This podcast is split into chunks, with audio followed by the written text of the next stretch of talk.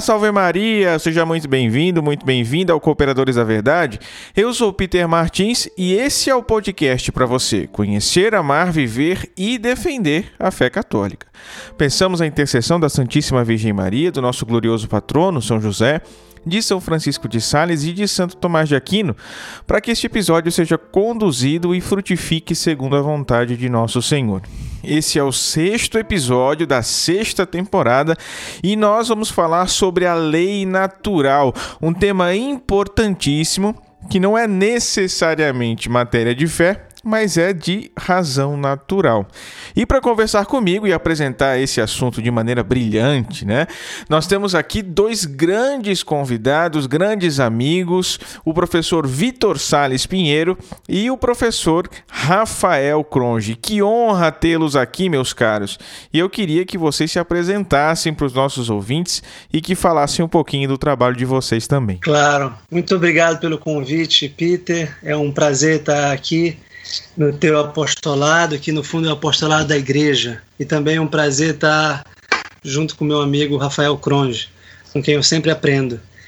Eu sou professor e pesquisador universitário, tanto na Universidade Federal do Pará quanto no Centro Universitário do Pará.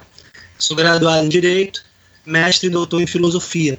E ao voltar ao direito, na pesquisa acadêmica, escolhi um tema da filosofia do direito que não fosse incompatível, antes fosse convergente com a minha fé católica. E a lei natural é, no campo da filosofia do direito e da ética, esse ponto de convergência com a razão secular. E por isso eu me dedico tanto a ela. Bom, e eu, eu também fico muito lisonjeado de estar aqui, de ter sido convidado estar aqui tanto com, com você quanto com o professor Vitor Salles, que é um grande amigo. É, e, é o que digo, é com ele que sempre, é, sempre aprendo. Eu me chamo é, Rafael Cruz Mateus, sou graduado em Direito, estou entrando agora no mestrado em Direito e comece, apenas começando a trilhar o, o caminho acadêmico. E meu campo de estudos, ele é, é, é um, um, pouco variado, assim como o do professor Vitor, né? mas atualmente eu tenho me centrado sobre o, o direito natural e sobre a história do direito. Então, a minha pesquisa agora, que é uma pesquisa em história do direito, é, história do direito colonial brasileiro, diga-se, ela investiga não apenas os institutos jurídicos, mas é, eu pessoalmente busco ver como aqueles institutos eram manifestações do, do pensamento justnaturalista clássico, né, como eles eram a própria é, é realização do direito natural clássico, né, dentro de seus limites e dentro das limitações que a realidade impõe. Então, esses são, assim, o, meu campo de estudos é, é, é, esse, e o meu interesse na, na lei natural vem também por essa convergência entre as questões filosóficas e jurídicas e a questão de fé. Né? E o direito natural, eu acho, o direito natural e a lei natural são é, questões é, que é, participam, já, já para usar um linguajar técnico, né, tanto da fé quanto da razão. Né? É, tá, é uma questão limítrofe, por assim dizer. Excelente, meus caros. Muito obrigado, viu? Obrigado de verdade por virem aqui compartilhar o conhecimento de vocês conosco aqui no Cooperadores. Obrigado pela generosidade de vocês, pela caridade de vocês, pela disponibilidade de vocês que aceitaram prontamente o meu convite. Eu já peço desculpa de antemão a você que está ouvindo a gente aqui, porque pode ser que ocorram algumas falhas aí no áudio do professor Vitor, do professor Rafael, mas é porque a gente está gravando o episódio numa transmissão pelo Skype. Então a qualidade do áudio não é perfeita, né? Às vezes a internet dá uma bugada e acaba prejudicando alguma palavrinha ou outra, mas creio que não seja nada que prejudique prejudique a compreensão do conteúdo que os professores vão trazer aqui para gente. Os professores voltam então já já para o tema principal, mas antes eu tenho alguns recadinhos para vocês. Primeiro aqui no quadro A Vida dos Santos, nós estamos estudando agora a vida dos santos apóstolos, né? Voltando às origens da igreja, e no episódio de hoje nós vamos falar sobre São Mateus, tá? Um recado para vocês é que o livro do professor Victor Sales Pinheiro, A Filosofia do Direito Natural de John Finnis, está à venda na Amazon e eu vou deixar o link no post desse episódio, porque se você comprar por esse link, você nos ajuda. É isso aí. A Amazon ela passa uma parcela, uma pequena comissão para gente e você não paga nada mais por isso. Então, comprem aí pelo nosso link a Filosofia do Direito Natural de John Finnis por Vitor Sales Pinheiro, editora Lumen Juris. Um livrão aí, mais de 350 páginas para você. O link está no post desse episódio lá no nosso site e também nas redes sociais, tá bom? Acesse o nosso site, cooperadoresdaverdade.com, para mais conteúdos de apologética, de espiritualidade, de doutrina, teologia, filosofia, né? E acompanhe também os nossos conteúdos que nós produzimos nas redes sociais, porque tem muito conteúdo para você, principalmente aí no Instagram, mas também no YouTube, no Twitter, no Facebook, tá? E o nome de usuário é sempre o mesmo, Os Cooperadores, tudo junto, ou então você pode nos encontrar buscando simplesmente por Cooperadores da Verdade no campo de busca. É isso, os recados acabam por aqui. Vamos chamar os nossos convidados de novo para falarmos sobre a lei natural.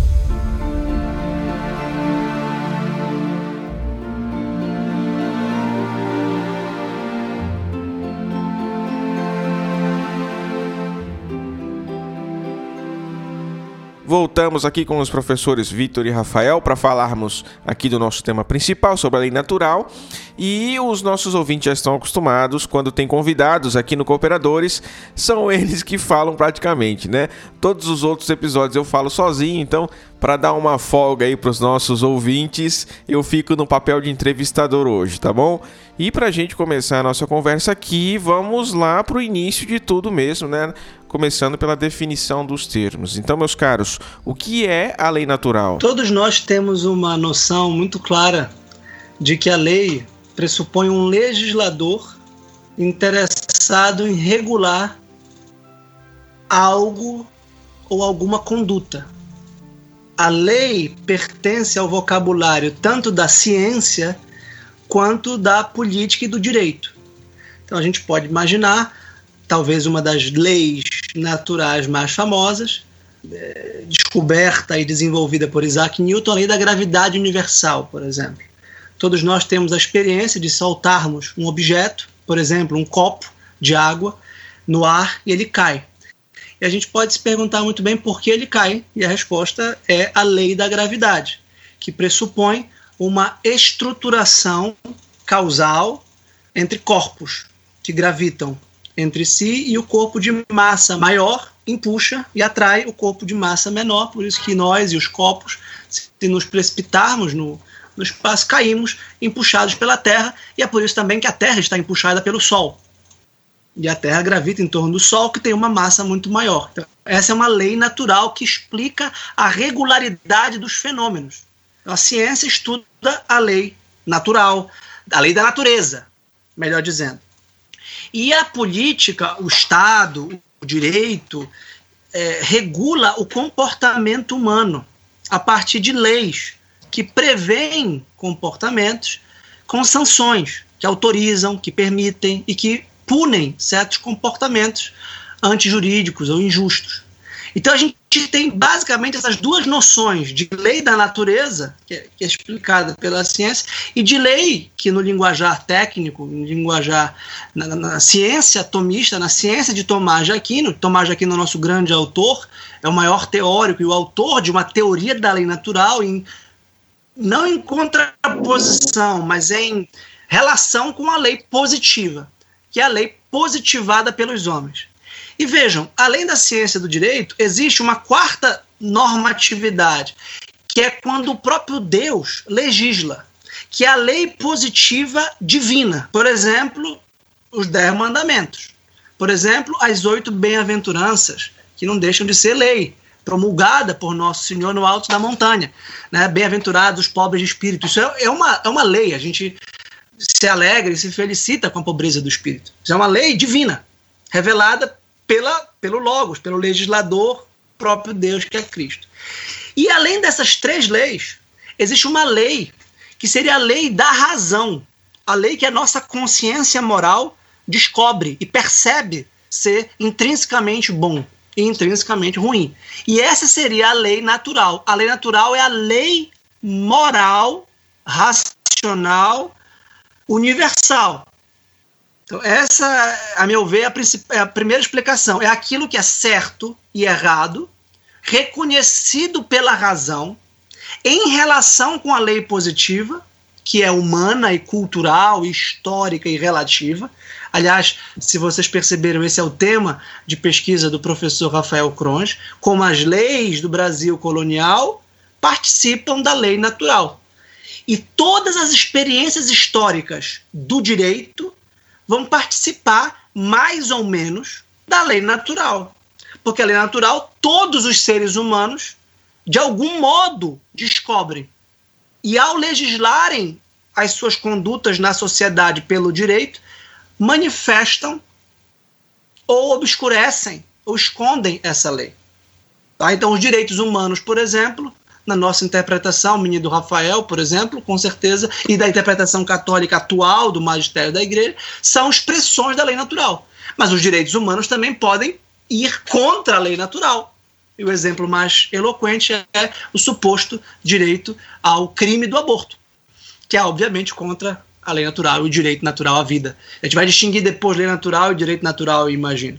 Então, essa, a meu ver, é uma definição didática e clara da lei natural. Lei moral universal, a que todos os seres humanos podem, de algum modo, acessar mediante o uso da razão, de forma não pura e não neutra, mas intermediada pelas suas experiências de ordem, experiências de justiça maior ou menor, na lei positiva e também na sua relação com a lei divina, que é a lei revelada pelo próprio Deus, que é o mesmo autor da lei natural. Eu comecei dizendo que é o autor da lei tem um legislador. O, o legislador da lei natural é o mesmo Deus que inscreveu essa razão moral na nossa mente, na nossa alma, na nossa natureza. E que, portanto, não se opõe à lei divina positivada na Sagrada Escritura. E por isso a razão e a fé são os dois caminhos que nos levam a Deus. A razão pela lei natural e a fé pela lei divina. E a lei da natureza, que é aquela lei que em Tomás de Aquino seria chamada lei eterna, também é uma via de acesso a Deus. Quando eu estudo a natureza, eu estudo o funcionamento da da, do cosmos criado por Deus. Exatamente. Eu, o, o que eu acrescentaria é que é, é um, um, outro modo, na verdade, não um acréscimo, mas um outro modo de, de falar da lei natural é perceber que, do ponto de vista da, da física orgânica, né, ou da, da biologia, ou do, do estudo do, do, dos seres, a lei natural ela é aquela lei que prescreve é, a constituição e o desenvolvimento das coisas, não é? Quer dizer, o, o, cada coisa tem uma natureza e cada coisa tem uma natureza que se desenvolve ou, ou, ou, que não se desenvolve, não é? Mas que permanece, dependendo da, da sua qualidade. É, e, e, particularmente quanto ao homem, o, o homem é, tem um caminho próprio na vida, não é? Tem um, um caminho orgânico, biológico de desenvolvimento e um caminho que para além da, da própria matéria, é, é, inclui né, também o seu desenvolvimento moral, seu desenvolvimento espiritual, dada a natureza do homem. Então, a, a compreensão do que é, é correto para o homem, é, do que é bom e do que é mal, é, depende da compreensão do caminho do homem nesta vida, não é? Do, qual, qual é a finalidade do homem e qual é o modo mais adequado do homem viver e de se desenvolver biologicamente e também moralmente e espiritualmente. Né? Esse é o. É, é, como eu, como eu, eu penso no primeiro momento a lei natural e, e, incorporando todos esses aspectos que o professor Vitor falou, né? tanto os aspectos mais materiais quanto os aspectos mais sociais, porque é, no caminho desse desenvolvimento nós encontramos a, a vida em sociedade e a, necess, a necessidade de é, determinar o certo e o errado dentro da sociedade para que os homens é, vivam corretamente não é, e se desenvolvam. Nós sabemos que quando certos direitos não são garantidos, já usando uma linguagem mais contemporânea, a própria vida humana é colocada em risco. É? O caso do aborto é, é, um caso muito claro. E, e o caso do, do, aborto como um, um, exemplo típico do assassinato, né, é, é assim, torna a questão ainda mais clara, né, porque o, quando nós não somos protegidos contra o assassinato, contra a morte injusta, a vida humana não, não, não prospera, é, biologicamente falando, materialmente falando. A vida humana não, não, não se constitui, ela não, não, não permanece existindo. Não é? E do mesmo modo como é necessário que alguns direitos resguardem a vida humana no sentido biológico, é necessário também que alguns direitos resguardem a vida humana no sentido moral. É, e são esses os dois componentes da lei social, né, da lei positiva. A lei positiva ela é uma regulação concreta desse, de, desses aspectos não é, da, que, que, da preservação, da constituição, do desenvolvimento da vida humana em sentido biológico e em sentido espiritual e moral.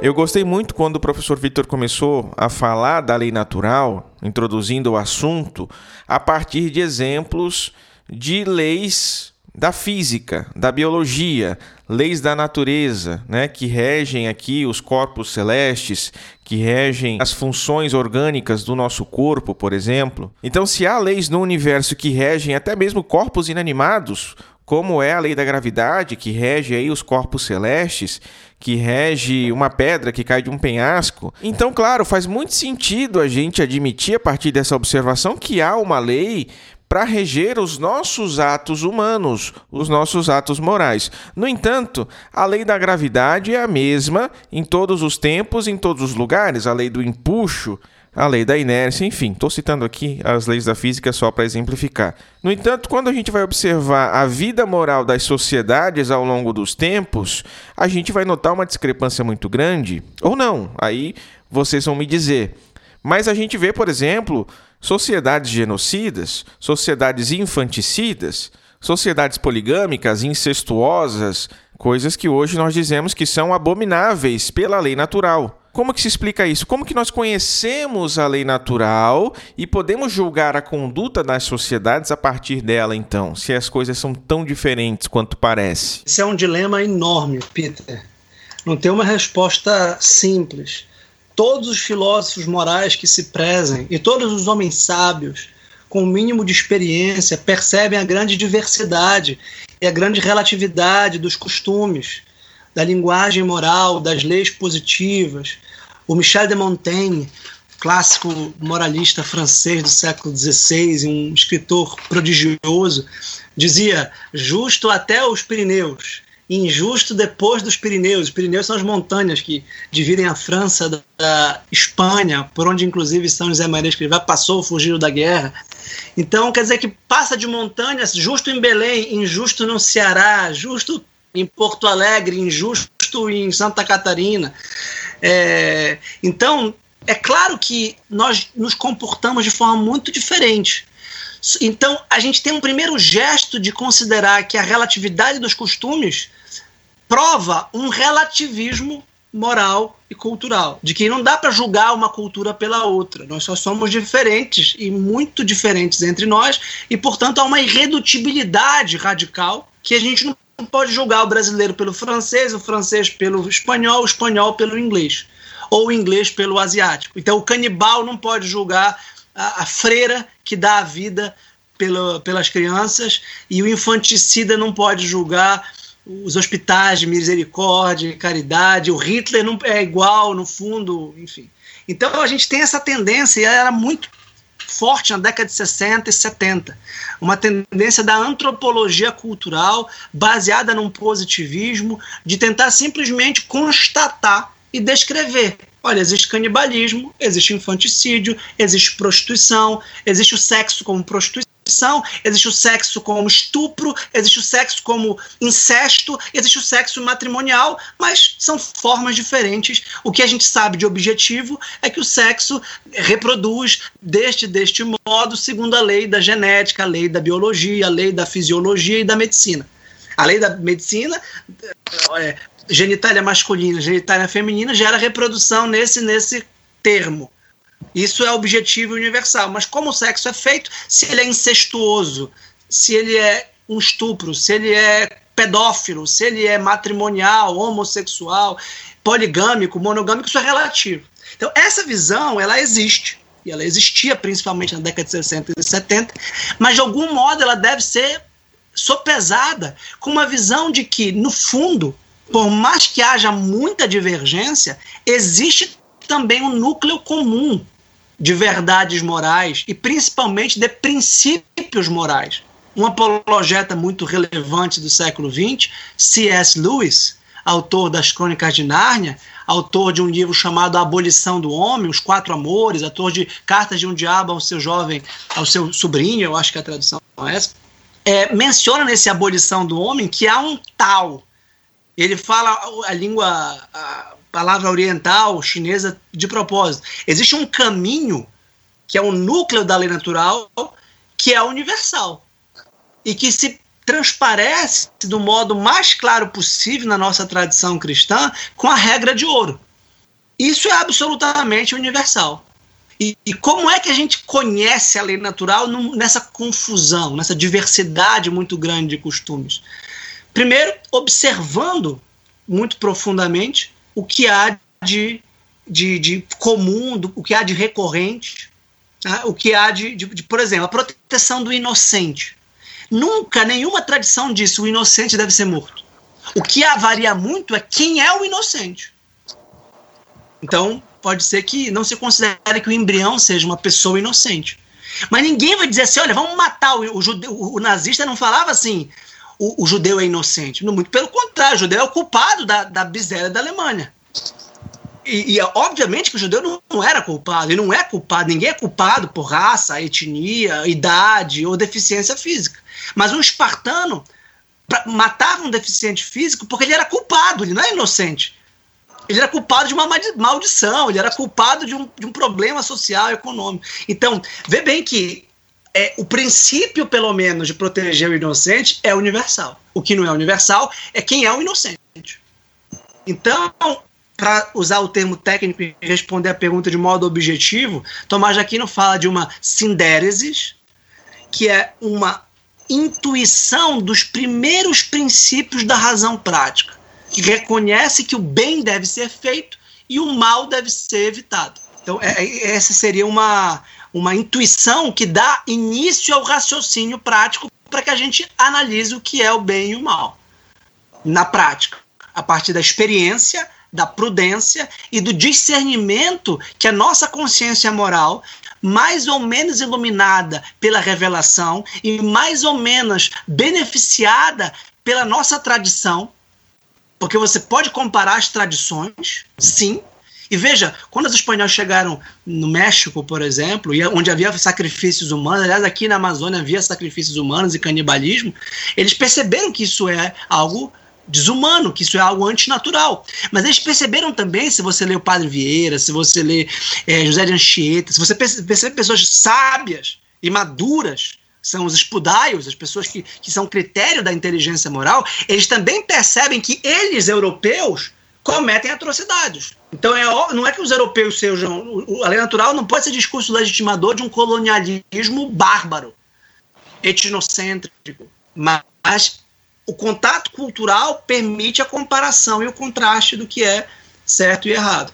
E a consciência moral do sábio, não é do filósofo, mas do sábio, vai discernir e vai encontrar critérios. Esses são os critérios da lei natural, são os bens humanos, para julgar as situações. Esse questionamento é interessante, Peter, porque no final das contas ele é tão antigo quanto a própria discussão acerca da lei natural. Né? É, o professor Vitor lembrou bem que esse, esse assunto ele retorna com muita força depois dos estudos antropológicos do século XX, mas um, um primeiro antropólogo, é, já por assim dizer, já havia percebido essa discrepância, que é Aristóteles, né? É, Aristóteles ele era um, um grande é, estudioso é, que, que, fazia estudos comparados. Ele, ele, era um grande cientista político que estudava diversas constituições e veja constituições não, não, no, no, não apenas no sentido de documentos legislativos, mas constituições no sentido completo né, da palavra, que é tanto o documento legislativo quanto a forma concreta de organização das diversas sociedades. E Aristóteles ele observa na ética o seguinte, que ao mesmo tempo quem o, o, o justo por natureza, não é? Ele é ele é como fogo que queima tanto em Atenas como na Pérsia e quem faz um estudo comparado percebe que o, tanto na Pérsia quanto na, em, em Atenas e em todos os lugares, o justo por natureza muda.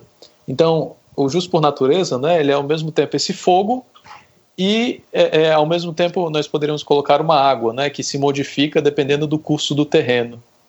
É, E, e aí o, a, a, questão é que esse, esse primeiro impacto que a percepção das diferenças é, culturais, que, que a percepção das diferenças culturais causa, esse impacto da, da, do, do, conflito aparentemente insolúvel entre a justiça em um povo e a injustiça em outro, né?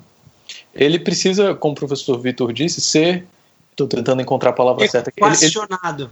Equacionado, exato. Ele precisa ser colocado na balança, não é? Porque quando você coloca na balança, ou seja, quando você percebe, bom, depois do choque inicial, de fato existem essas diferenças e às vezes diferenças em questões centrais, mas quando você começa a buscar os motivos dessas diferenças, você encontra um, uma estrutura mais ou menos comum, não é?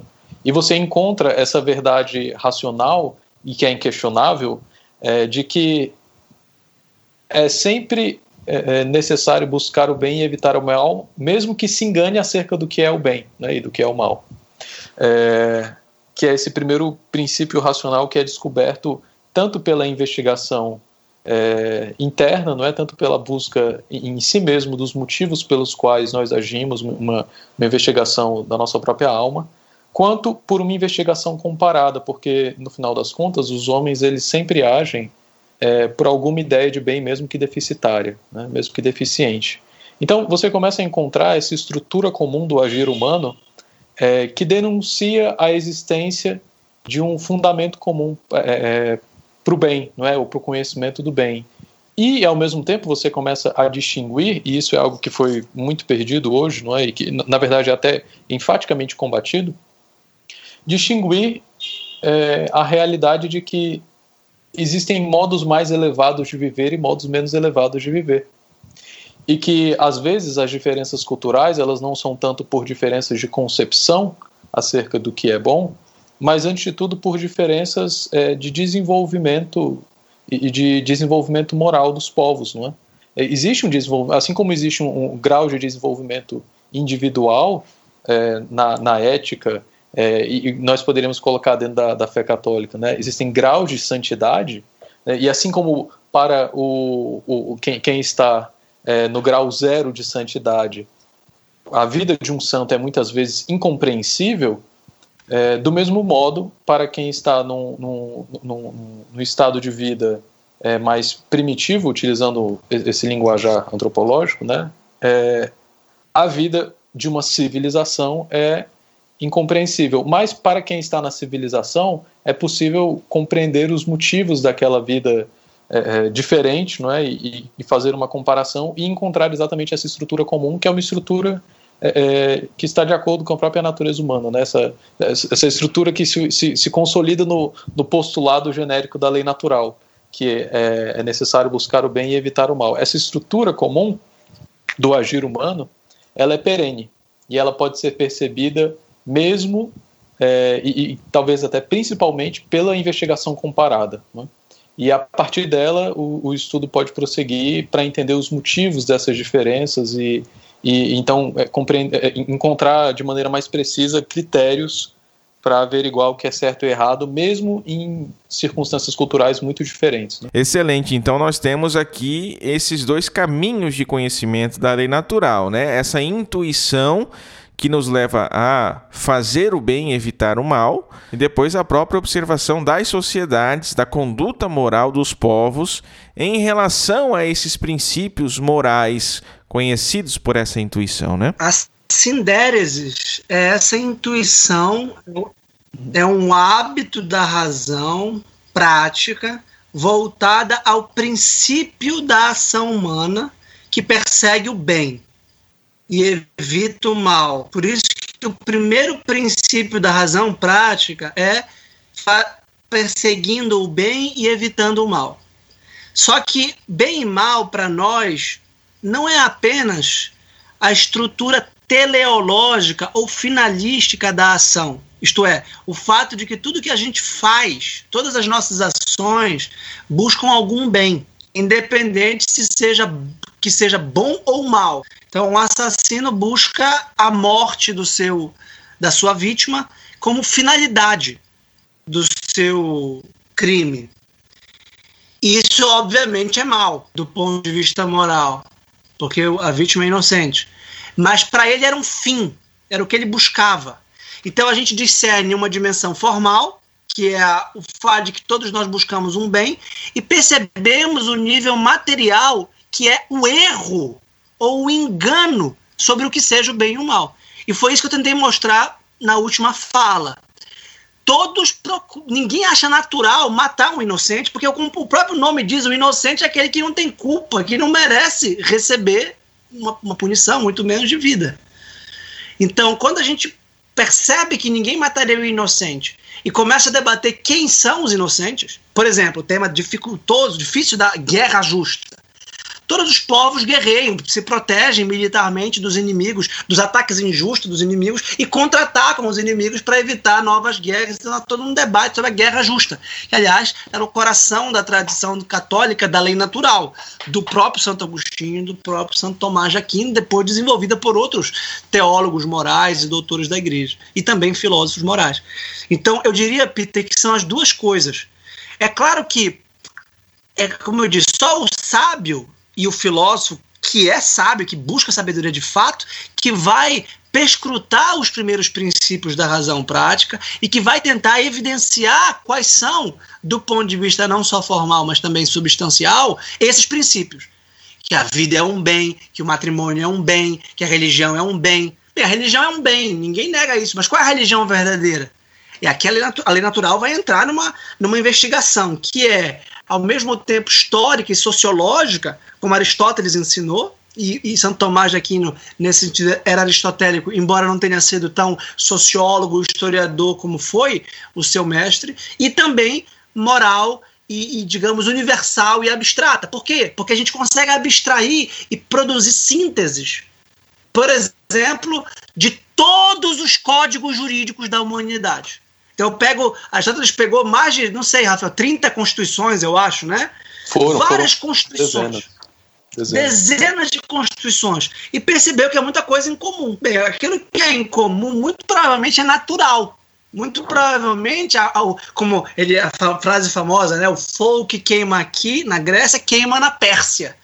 Bem, porque queimar é uma propriedade natural do fogo. Mas será que não tem uma propriedade natural da razão prática, do trato com os outros, que gera virtudes, por exemplo, como a justiça, cujo conteúdo é o direito? Então tem coisas que as pessoas merecem por natureza e não só por convenção. Eu lembrei agora do caso do, dos medievais, não é que quando da bom da, da, redescoberta, por assim dizer, né, do direito romano, redescoberta entre aspas, né, mas assim da, da, da, da quando os estudos acerca do direito romano começaram a, a, a, a se aprofundar, não é, e, e, o direito medieval começou a passar por aquela transformação ali no século XI, XII e a se tornar um direito mais racional, os é, mais racional assim, mais é, dentro do, dos parâmetros né, racionais universais, é, os medievais diziam que o direito romano, né, o, o corpus é, iuris civilis, era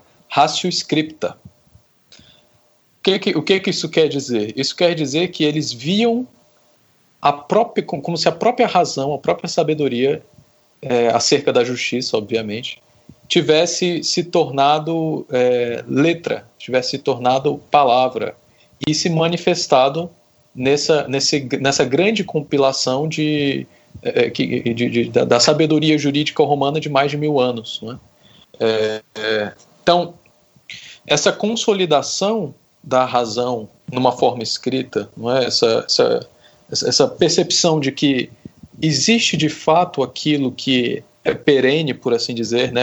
Que mesmo que não seja eterno, não é? Falando do ponto de vista da justiça humana, a justiça humana não é eterna, mas existem um, um, alguns fatores de perenidade, não é, que estão vinculados à própria natureza. Essa percepção que vem pelo estudo aprofundado, não é, como nós dissemos aqui, no choque inicial parece que só existe diferença, parece que só existe é, discordância, parece que a justiça e a injustiça são completamente relativas, mas uma vez que esse choque inicial é quebrado e, e o estudo começa a se aprofundar, os elementos de perenidade, os elementos é, de lei natural começam a se revelar, é? a tal ponto que é possível dizer que esse código jurídico antigo é, ele é a própria razão escrita, ou seja, ele é a medida a partir da qual nós podemos julgar todas as coisas humanas e, e dizer o que é justo ou o que é injusto. Esse, essa afirmação ela só pode vir de um estudo aprofundado mesmo. Né? É, e, e, aí a questão é que o, o, fundamento da lei natural, né, ele, ele é mesmo é, esse, esse, como é que eu posso colocar? Esse caminho que o homem trilha e que é um caminho onde quer que, que o, homem vive, né, é, as sociedades humanas elas se organizam e estabelecem caminhos é, fundamentais para si, né, é, modos fundamentais de viver. E esses modos fundamentais eles é, denunciam essa visão do bem, não é? é e, e essa, essa denúncia ela se revela é, nos limites impostos à ação. Né? E então é, é, há uma conjunção aí tanto de sociologia com uma, uma, uma, uma, antropologia espiritual, por assim dizer, né? Uma percepção, em primeiro lugar, interna acerca do caminho da vida humana e, e de, de, de, qual é o modo mais excelente de se viver, né? Que é o, o o, to, todas as percepções platônicas acerca da participação humana na natureza divina, da contemplação do bem, não é contemplação que vem a partir desse estudo comparado da realidade, né, vem pela observação, é, é, pelo amor de um ao amor de outro, ao amor de todos, ao amor da ciência, bom, aí ao, ao amor é, divino, não é? É? Então existe esse caminho humano universal e esse caminho humano ele existe dentro das sociedades concretas, então ele se manifesta de maneira muito concreta na vida das sociedades, né? é, e ele pode ser percebido pelo estudo comparado também. Então são essas duas vias que são complementares, não é? É, é o estudo, a, busca da verdade individual e a busca da verdade a partir é, com, comparada em conjunto com, com a vida social. Né? São esses os dois caminhos que, é, é, pelo menos, eu tenho visto como muito frutíferos para conhecer a lei natural, especialmente na história do direito, porque é, quando você passa a vista, não é na história do direito, do direito antigo hebraico ao direito mesopotâmico, ao direito egípcio, direito é, grego, romano, a variedade do direito medieval e a variedade ainda maior do direito moderno, você se espanta. Mas depois desse espanto inicial, as coisas começam a, a se consolidar. E aí a verdadeira estrutura da justiça começa a se revelar e da lei natural também. Né? São esses dois caminhos, então, eles são complementares, né? O caminho, o caminho da alma e o caminho, o, o caminho é, vertical, né, da alma e o caminho horizontal da, das ciências comparativas. Bom, e se a lei natural ela é cognoscível por todos os homens, de todos os tempos e de todos os lugares, e se ainda é o padrão pelo qual nós podemos avaliar a conduta moral de uma pessoa, de um indivíduo ou de uma sociedade inteira ou de várias sociedades, então isso significa que ela tem, a lei natural tem duas qualidades, duas características principais. O nosso ouvinte, ao longo do programa, já deve ter percebido. Essas características, essas qualidades ou propriedades, para usar um termo mais técnico aqui, são a imutabilidade e a universalidade. Então, a lei natural ela é a mesma para todos os homens de todos os tempos e de todos os lugares. E eu gostaria então que nós entrássemos um pouquinho nessas características, nessas qualidades, nessas propriedades, para explicar com um pouquinho mais de profundidade para o nosso ouvinte. Isso se entende bem pela virtude da prudência, que todo homem maduro, toda mulher madura percebe na sua vida que existem princípios princípios universais, princípios absolutos, princípios reais que estruturam a nossa vida e cuja aplicação e cuja prática exige o que a gente pode chamar no, no português mais coloquial jogo de cintura. Então, a imutabilidade e a universalidade dos princípios não significa que eles não devam ser sopesados na contingência da vida e na balança dos casos concretos e dos contextos.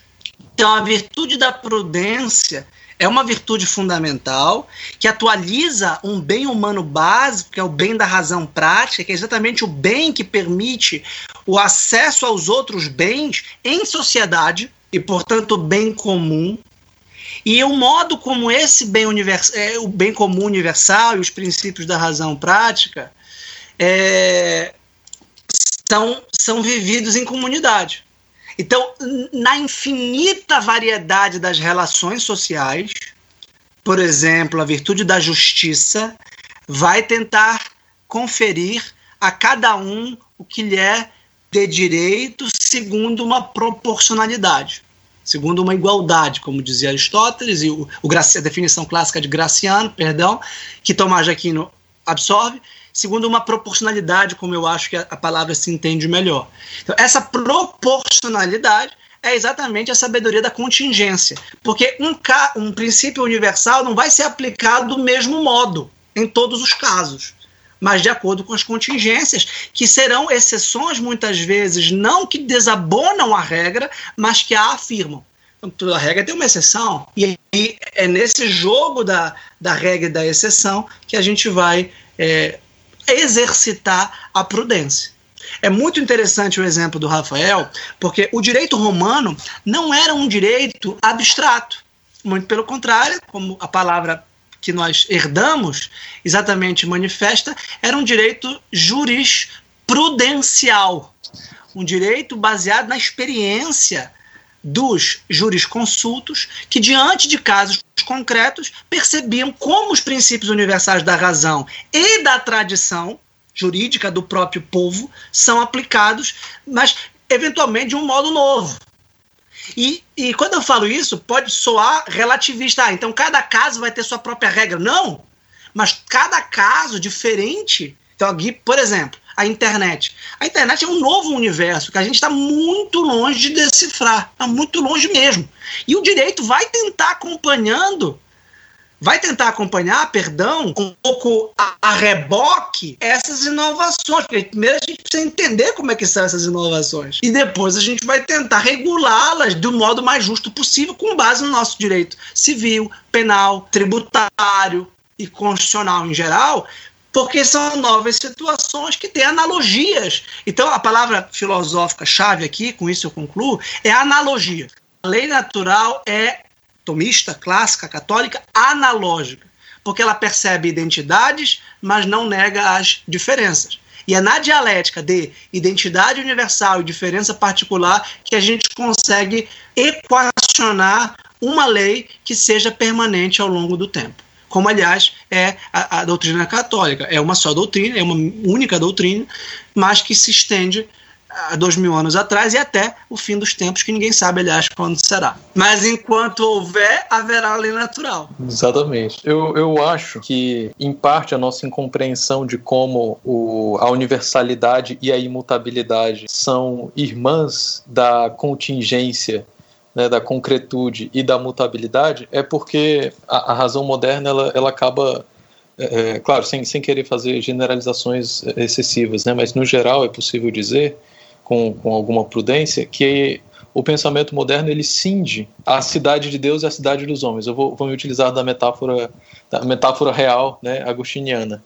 Porque na, na, cidade de Deus, do fim dos tempos, nós teremos um, um, uma situação é, de perfeição, né, de acabamento. Tudo estará presente. Né? Não, não haverá mudança, não haverá é, imperfeição, não haverá degradação é, todas as coisas estarão plenamente desenvolvidas e, e plenamente é, coexistentes perante Deus. Né? Todas serão imutáveis e, e imutáveis em, em, em, tudo. Mas na cidade dos homens, bom, nós, ve nós existimos dentro da matéria, nós vemos o tempo passar, né? nós vemos o, o, os fatos políticos é, se modificarem, os seres humanos crescem, se desenvolvem e morrem.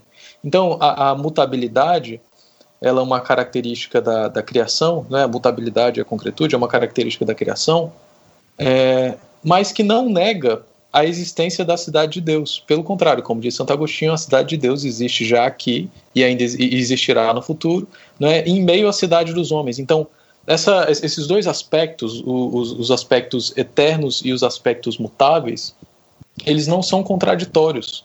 Né? E a investigação de Santo Agostinho sobre o tempo é, mostra isso com clareza, não é? Porque ele resolve o problema do tempo e da eternidade, é, mostrando que a eternidade é exatamente a atualidade de todos os tempos. Ou seja, as coisas não estão em conflito. Pelo contrário, elas se harmonizam perfeitamente. Né? E como é que isso chega para nós no, no, problema da, da lei natural? Porque a lei natural, embora ela seja de fato universal e imutável, é, ela não vai contra a concretude e a mutabilidade da vida humana. Mesmo porque, para ser justo, ela precisa ser justa em cada situação. Né? Então ela precisa se adequar. E aqui eu acho que a história do direito é muito útil, é, porque ela nos faz perceber como esses problemas eram resolvidos em outros períodos, não é? antes dessa cisão entre os aspectos concretos e os aspectos eternos da realidade, é, ou perenes da realidade. O meu estudo específico na, na, na dissertação é sobre alguns institutos jurídicos que eram poderes reais, que poderes políticos jurídicos que os reis tinham, os príncipes na verdade tinham, de modificar a lei e não apenas de modificar a lei, mas de modificar a própria constituição da sociedade, modificar a, a própria medida da justiça. Então, o, o, os príncipes portugueses eles podiam, por exemplo, perdoar é, um crime. O que, que é perdoar um crime? Veja só, um crime que foi cometido precisa ser punido. É justo que ele seja punido, claro, com justiça, mas é justo. Ou seja, é devido é, tanto para o, o, o, quem comete o crime receber a pena, como para a sociedade punir. Não é? é? é uma questão de justiça. Então, quando um rei perdoa um crime, ele não está é, fazendo qualquer coisa, pelo contrário, ele está se utilizando de um poder, por assim dizer, é, humano e divino, não é? para modificar aquilo que é justo naquele caso, ou para dizer, nesse caso, a justiça poderia se aplicar, mas ela não se aplicará. É, e, e, não se aplicará por quê? Por misericórdia, ou não se aplicará porque, porque embora seja justo de acordo com é, os ditames legais, é, se esse sujeito for preso, o filho dele vai morrer de fome, porque ele tem um filho, um filho pequeno e não tem como sustentar. Então, a injustiça causada seria ainda maior. Ou outros casos, né, no qual é, um, por, um, por, por uma liberalidade, um cidadão realiza um ato bom é, que beneficia o reino e ele escreve um, um, pedido formal jurídico pedindo uma mercê. Né? Ele tem, tem, tem um, um caso que eu, eu li recentemente de alguns soldados que ajudaram a libertar algumas terras aqui no Brasil e, e enviaram um pedido para o rei é, para que ele concedesse a mercê de 10 moedas para que eles retornassem para sua casa. Quer dizer, o rei não tem nenhuma obrigação é, de justiça estritamente falando, né, de justiça humana, mas de justiça divina ele tem, é, que é a obrigação de, é, de conceder essa graça, não é? É uma obrigação mais sutil. Então, esses aspectos da imutabilidade, da mutabilidade, da, da universalidade, da concretude, da concretude do direito, né, da relação entre a cidade de Deus e a cidade dos homens, por assim dizer, ele era muito mais vivo antes do período moderno. E, e, e, o o direito natural não era visto como a lei natural ela não era vista como incompatível com a vida concreta, não é pelo contrário, para ser verdadeiramente lei natural, ela precisava se compatibilizar sob pena de injustiça. Avançando um pouquinho aqui na nossa pauta, e a gente já está se encaminhando, infelizmente, né, para o final do nosso episódio. Por mim, eu ficaria aqui mais quatro horas conversando com vocês, mas infelizmente não dá. Eu gostaria que vocês falassem para gente da distinção entre a lei natural e o direito natural, então. Essa é uma questão que pode ser considerada, em certo aspecto, mais técnica e mais. É, não, não ociosa, mas que talvez interesse mais os filósofos do direito ou aqueles estudiosos da história do pensamento jurídico, porque a definição clássica, e eu, portanto, eu vou dar uma definição bastante simples e que talvez não satisfaça estudiosos avançados, e, e, repito que há um campo de estudo aqui, porque Tomás de Aquino tentava distinguir as, os conceitos de, de, de cada aspecto da realidade. Então, a lei é a regra da razão otorgada por quem tem autoridade para cuidar ou promulgada, perdão, por quem tem autoridade para cuidar do bem comum. Então, a lei, ela é a, a medida da razão, tá? A lei é a medida da razão. A justiça é a relação pautada na lei em que se dá a cada um que lhe é devido. E a previsão do que é devido para cada um normalmente está na lei, positiva, natural ou divina. E o direito é o conteúdo da relação jurídica ou de justiça. Então, quando eu lhe dou a palavra, por exemplo, você pede a palavra eu lhe dou a palavra, eu digo: não, Peter, você não é só um entrevistador, você tem o direito a falar também. Porque você também é um estudioso reconhecido da teologia moral, e a, e a lei natural é um, um capítulo fundamental, aliás, é o fundamento da teologia moral. Então, eu reconheço que é devido a você a oportunidade de falar. Eu digo ao Rafael, ele tem o direito natural à propriedade, eu não posso subtrair um livro dele. E onde está previsto o seu direito à fala, é o direito dele à propriedade? De algum modo, na lei natural. Então, o direito natural é o conteúdo da relação de justiça, que pode ser natural ou positiva. Se este direito, que é dado, digo dado porque é para a gente visualizar, né? Mas é muito mais abstrato do que dar um objeto. Tanto na lei natural quanto na lei positiva. E repito, pode estar previsto também nas nossas relações com Deus. Por exemplo, a gente sabe que a virtude da piedade, que é os nossos atos para com Deus, são uma, um aspecto da virtude da justiça. Ou seja, o que nós devemos dar a Deus? Honra, louvor, glória, devemos pedir perdão, devemos. Tudo isso que nós devemos a Deus é uma relação de justiça para com Deus, prevista simplesmente, é, é, sobretudo, na lei divina. Então, Deus tem um direito do nosso louvor. O louvor a Deus é um dever nosso. Então, o direito que Deus tem, por ser quem Ele é, está previsto na lei divina. Então, a lei prevê uma relação equitativa, justa ou jurídica, cujo conteúdo é o direito. Então, o direito positivo é o direito previsto pela lei positiva. E o direito natural é o direito previsto pela lei natural. Essa é a minha explicação, assim, a mais é, didática e, e, inicial possível. É, eu, eu, concordo, concordo inteiramente. É, e, e o, o, pequeno, pequeno comentário que eu vou fazer é apenas no sentido de que alguns problemas é, da compreensão do que é verdadeiramente justo por natureza, não é, e desse grande tema, eles se resolvem é, é, mais facilmente quando a distinção é feita, né? Porque, às vezes, a, a discussão acerca do que é, é, é, justo nas diversas sociedades, ela se confunde com a, com a discussão acerca do que, de fato, é a lei natural. Então, então assim, eu acho que dá para dá distinguir a lei natural pelo direito natural mais ou menos da seguinte maneira, né? a lei natural, do ponto de vista humano, né? Ela é essa lei de constituição de desenvolvimento do homem que pode ser conhecida pela razão, é, e essa lei da natureza que permite dizer é, abstratamente não é, o, o, que é certo e o que é errado. E o direito natural é o modo concreto como essa, essa lei natural foi realizada nas mais diversas sociedades e, ao mesmo tempo, a prova de que essa lei natural é sempre realizada em maior ou menor medida, de tal sorte que, se não fosse assim, as diversas sociedades sequer poderiam existir, não é? Porque uma sociedade, se não estiver fundada na lei natural, ela não, não, não se constitui, ela não existe, não é?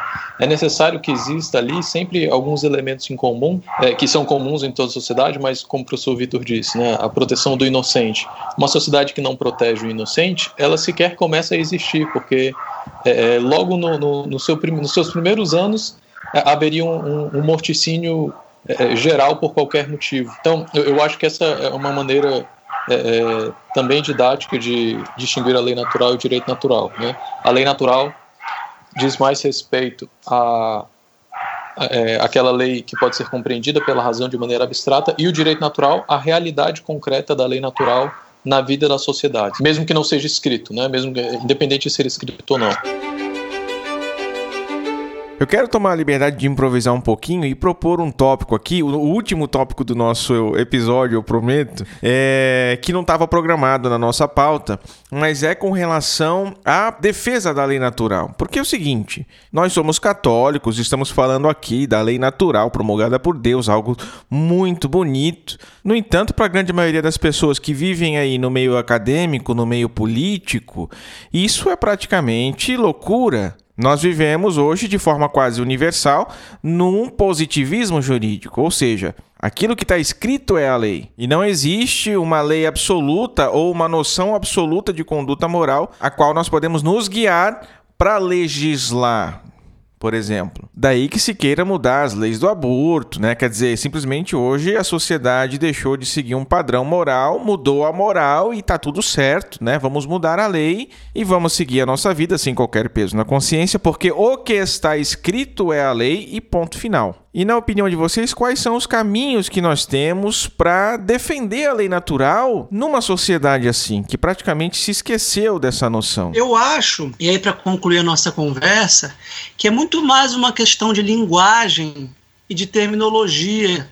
Porque por mais que nós estejamos no mundo liberal, relativista, que defende a autonomia moral de cada pessoa e de cada povo, a gente também tem todo um moralismo, não necessariamente no sentido pejorativo, mas do politicamente correto, de leis que prevêem a igualdade, a, a, própria liberdade como direito humano fundamental, que pode estar ancorado na lei natural, os direitos humanos. Então a gente tem uma linguagem, educação universal, saúde universal, contra a escravidão, contra a colonização, contra a misoginia, contra o patriarcado, contra o abuso sexual de menores, contra. Enfim, a gente tem uma pauta moral relativamente universal, e por mais que nós possamos divergir nos meios da sua consecução, nos seus graus, e possamos divergir sobre essa pauta moral, a gente tem uma certa consciência moral,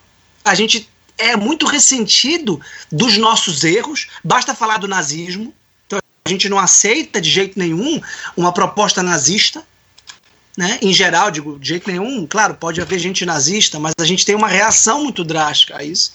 Então, a lei natural continua atuando. Tem uma frase de um, um, latino, não lembro se é o Quintiliano, se não, não acho que não é o Cícero, eu acho que é Horácio.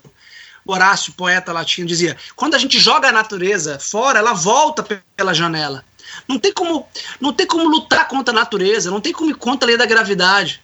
É claro que a lei natural é muito mais sutil por ser moral, ela é muito mais cultural, ela envolve linguagem, ela envolve hábitos, envolve educação, envolve formação, envolve grau de inteligência moral, de santidade, como disse o Rafael, e portanto é claro que ela é marcada por essa grande diversidade, mas ela está aí, ela está atuando. A gente continua buscando fazer o bem, continua buscando evitar o mal, e diverge um pouco sobre o que é o bem, mas tem alguns consensos provisórios sobre o que é o bem e o mal. E claro que é, a fé deve ser defendida, deve ser praticada de peito aberto na esfera pública, não só do ponto de vista moral, mas também político e jurídico, na esperança não escatológica, não transcendente, mas na esperança de que a razão existe. Eu acho que nós temos uma, como diz o Papa Bento XVI, que tem uma fé na razão. É bem interessante isso, porque parece uma imanentização, mas na verdade é uma fé de que Deus criou a nós como criaturas racionais capazes dele capazes dele não só pela fé, mas também pela razão. E a nossa comunicação com os pagãos, com os gentios, como a de Paulo no Areópago, vai se dar pela aproximação da linguagem comum. Por isso que eu trabalho e o Rafael também, com os direitos humanos. Os direitos humanos são uma linguagem que pode ser reconduzida e pode ser eh, articulada com a lei natural. E é muito difícil você dizer alguém que seja contra os direitos humanos. E você pergunta, você tem o direito humano de ser contra os direitos humanos, provavelmente? E você é, tem o direito humano de ser contra os direitos humanos. Ah, então você reconhece que há um direito natural a você divergir, a pensar e, e, e contra, muito provavelmente, ao globalismo da ONU, sei lá. Sim, eu sou contra, tá bom, então isso é um direito natural, porque não foi nenhuma legislação positiva que previu esse direito seu provavelmente. Então a gente começa a, pelos recursos filosóficos, pela lógica, pela dialética, a mostrar que a gente não tem como sair da pauta da lei natural, porque a lei natural é a razão prática no seu melhor funcionamento. Como o Rafael mencionou, a eternidade como uma atualidade plena de todos os instantes, de todos, todos os, os tempos, de todos os momentos, a razão prática na sua máxima potência, ela alcança a lei natural. E às vezes ela está debilitada, está enfraquecida, está adormecida e por isso ela a nega. E a gente, por, por um lado, vive nessa negação cultural da lei natural, por outro, a gente tem muitos motivos de afirmá-la. E eu acho que os direitos humanos ou essa consciência moral traumatizada pelas guerras mundiais, pelo genocídio, pelo racismo, pelo patriarcado, pela colonização é uma forma de reivindicar um projeto universal de moral objetiva que está inscrito na tradição da lei natural. Eu concordo inteiramente com o professor Vitor e, e, eu acho que essa frase do, do Paulo Bento 16 é muito é, acertada, porque é, parece que de fato existe um, um, uma, uma, um descrédito da razão, não é? é? nós falamos muito de que, que vivemos numa era que é, descende do iluminismo ou que é, é uma era racional contra, contra as religiões, não é? Porque as religiões seriam irracionais e, e impossíveis de serem demonstradas e que a verdade religiosa ela é sempre subjetiva, não é? Diferente da, da verdade pública, né? Da verdade política, mas é, no final das contas esse, esses discursos eles é, é, não, não, não confiam que a razão pode buscar e conhecer aquilo que é verdadeiro e aquilo que é justo de fato, né? aquilo que é justo concretamente falando. É, esse recurso aos direitos naturais e, e a, a, por assim dizer, a recondução, a, a utilização desse, desses termos, né, do termo os direitos humanos, é, já muito consolidados e já em, em, em, ampla utilização, ou nós podemos até colocar no, no nosso caso brasileiro, né, dos direitos fundamentais positivados na Constituição, né, a utilização dessa linguagem e, e, a revelação de que essa linguagem, no final das contas, ela aponta para algo que vai além dela, né? e que ela não é senão a consolidação de todas as reflexões já seculares, já, já milenares, acerca do que é justo, é, me, me, parece ser o caminho mais viável hoje. Né? E o professor Vitor falou que é, não existe quem seja contra os direitos humanos, não é? É, e, e, é muito curioso porque alguns autores, até alguns autores excelentes que são contra os direitos humanos, eles são contra os direitos humanos é, conforme defendidos por aqueles que são contra o direito natural. Mas do ponto de vista é, do, do justnaturalismo, é, existe uma forma, uma forma de defender. E é o que a igreja faz, em parte. Né? Quando você lê as encíclicas da, da, da doutrina social da igreja, é? desde a Rerum Novarum, até, até um pouco antes, né? mas a partir da Rerum Novarum até hoje, todos os temas que são tratados lá são tratados, na medida do possível, em uma linguagem aceitável hoje, mas reconduzindo essa linguagem aceitável no meio na, na sociedade ocidental para o seu sentido verdadeiro. É, então eu acho que o trabalho é esse, né? O trabalho é um trabalho de recondução, não é tanto um, um trabalho de combate, mas é um trabalho de mostrar que aquilo que já se espera, aquilo que já se faz, é que as ideias que se tem acerca dos direitos humanos, dos direitos é, fundamentais, elas, no final das contas, têm a sua raiz genuína, não em um mundo abstrato, mas na própria compreensão daquilo que é, é a lei natural e a compreensão já é, é multissecular, né, que remonta a Platão e Aristóteles, pelo menos. E, e na verdade, nós poderíamos até, é, podemos até remontar a, ao grande legislador, né, a Moisés, mas o, é esse trabalho de recondução que é necessário, pelo menos me parece.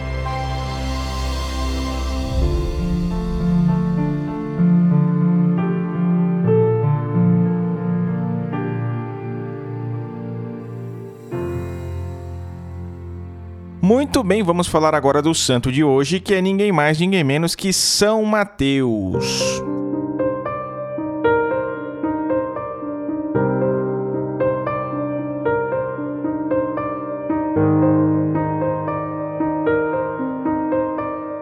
Há pouquíssima informação sobre São Mateus, é praticamente impossível apresentar uma biografia dele ou algo assim. Tudo que a gente tem são os dados do Evangelho, exatamente o que o Papa Bento XVI usa nas suas catequeses sobre os apóstolos. Bom, ele está presente entre os doze escolhidos por Jesus. No hebraico, seu nome significa dom de Deus. E o primeiro evangelho canônico é o dele, né? Justamente nesse evangelho ele é chamado de publicano, inclusive. E por isso ele é identificado com aquele homem sentado no banco dos impostos que Jesus chama. Partindo dali, Jesus viu um homem chamado Mateus sentado no posto de cobrança e disse-lhe: Segue-me. Ele levantou-se e seguiu. Marcos e Lucas também narram esse episódio do homem sentado no posto de cobrança, mas nesses evangelhos, é, esse homem é chamado de Levi. né? Tanto no Evangelho de Marcos quanto no Evangelho de Lucas.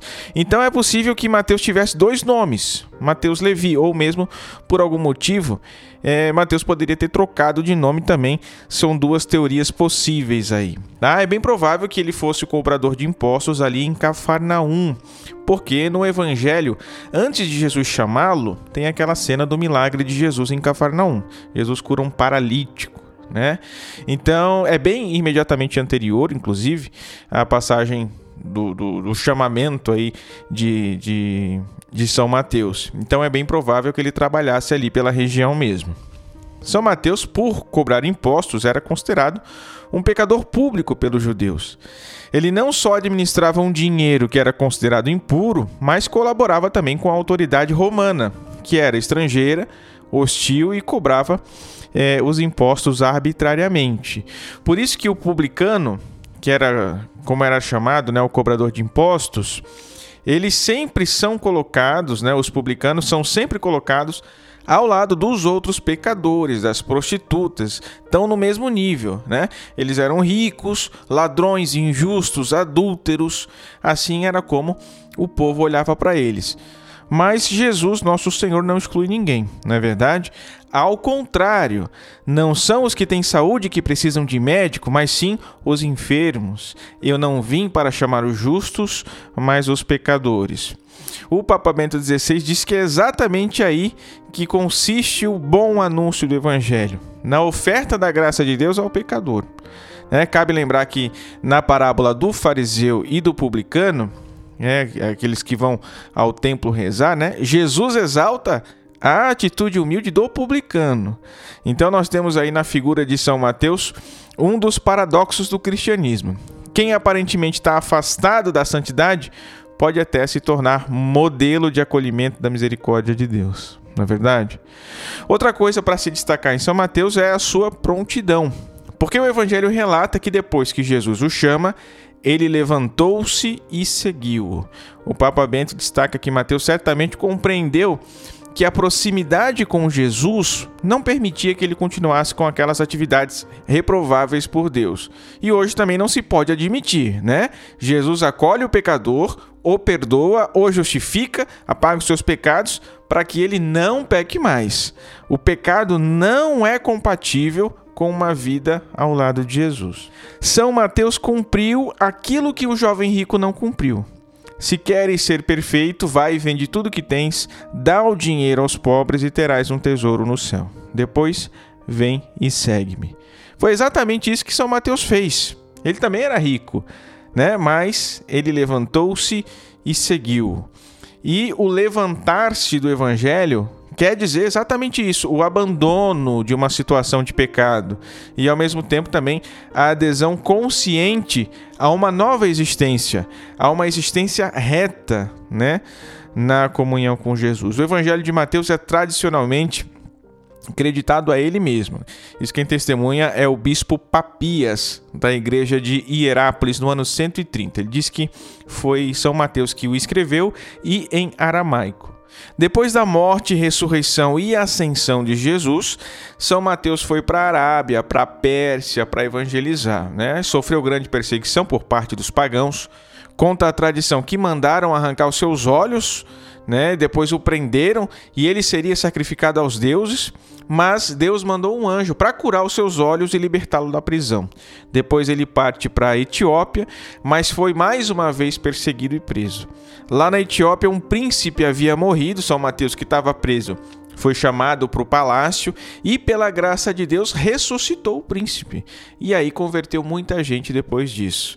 Mas ainda assim foi martirizado por ordem do rei Itarco no altar da igreja onde celebrava a missa.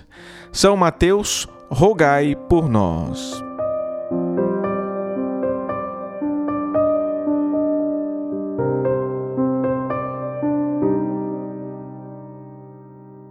Rezemos a Virgem, nossa doce suzerana, que nos proteja, nos guie e cuide sempre do nosso apostolado.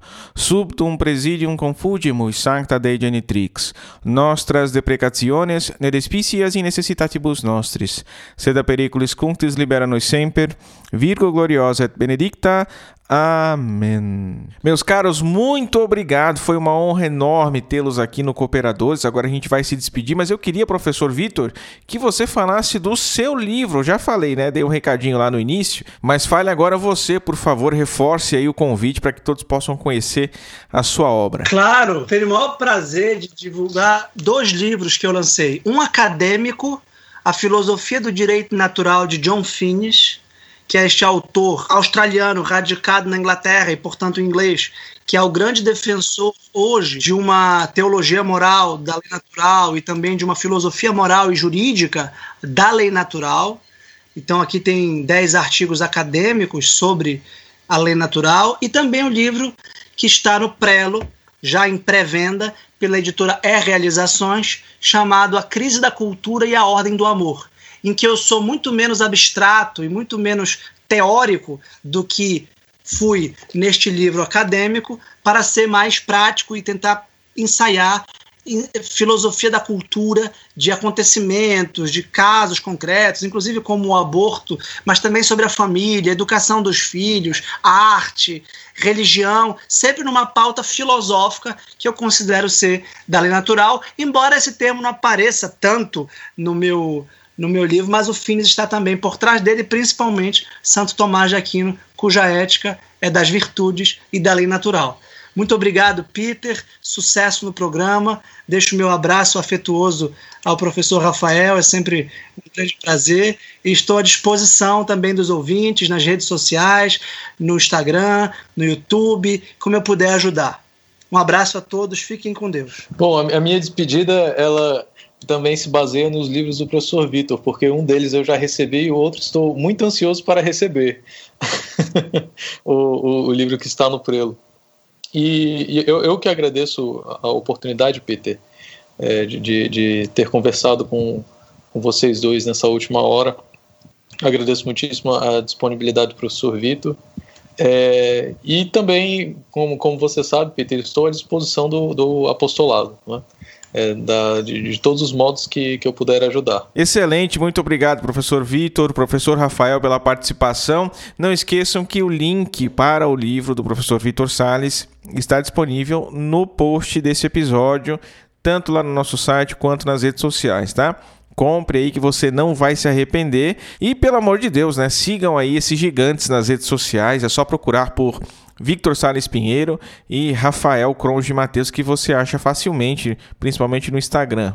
Chegamos ao fim do nosso episódio. Se você gostou, se você aprendeu algo novo aqui hoje, por favor, compartilhe com os seus amigos, compartilhe nas suas redes sociais, marque a gente para que a gente saiba também que você está colaborando aí com a propagação do nosso conteúdo. E o Cooperadores da Verdade é um projeto que pertence ao Centro de Estudos São Francisco de Sales que por sua vez pertence à milícia de Santa Maria, ordem a qual eu faço parte. Quem quiser conhecer mais é só acessar miliciadesantamaria.org.br.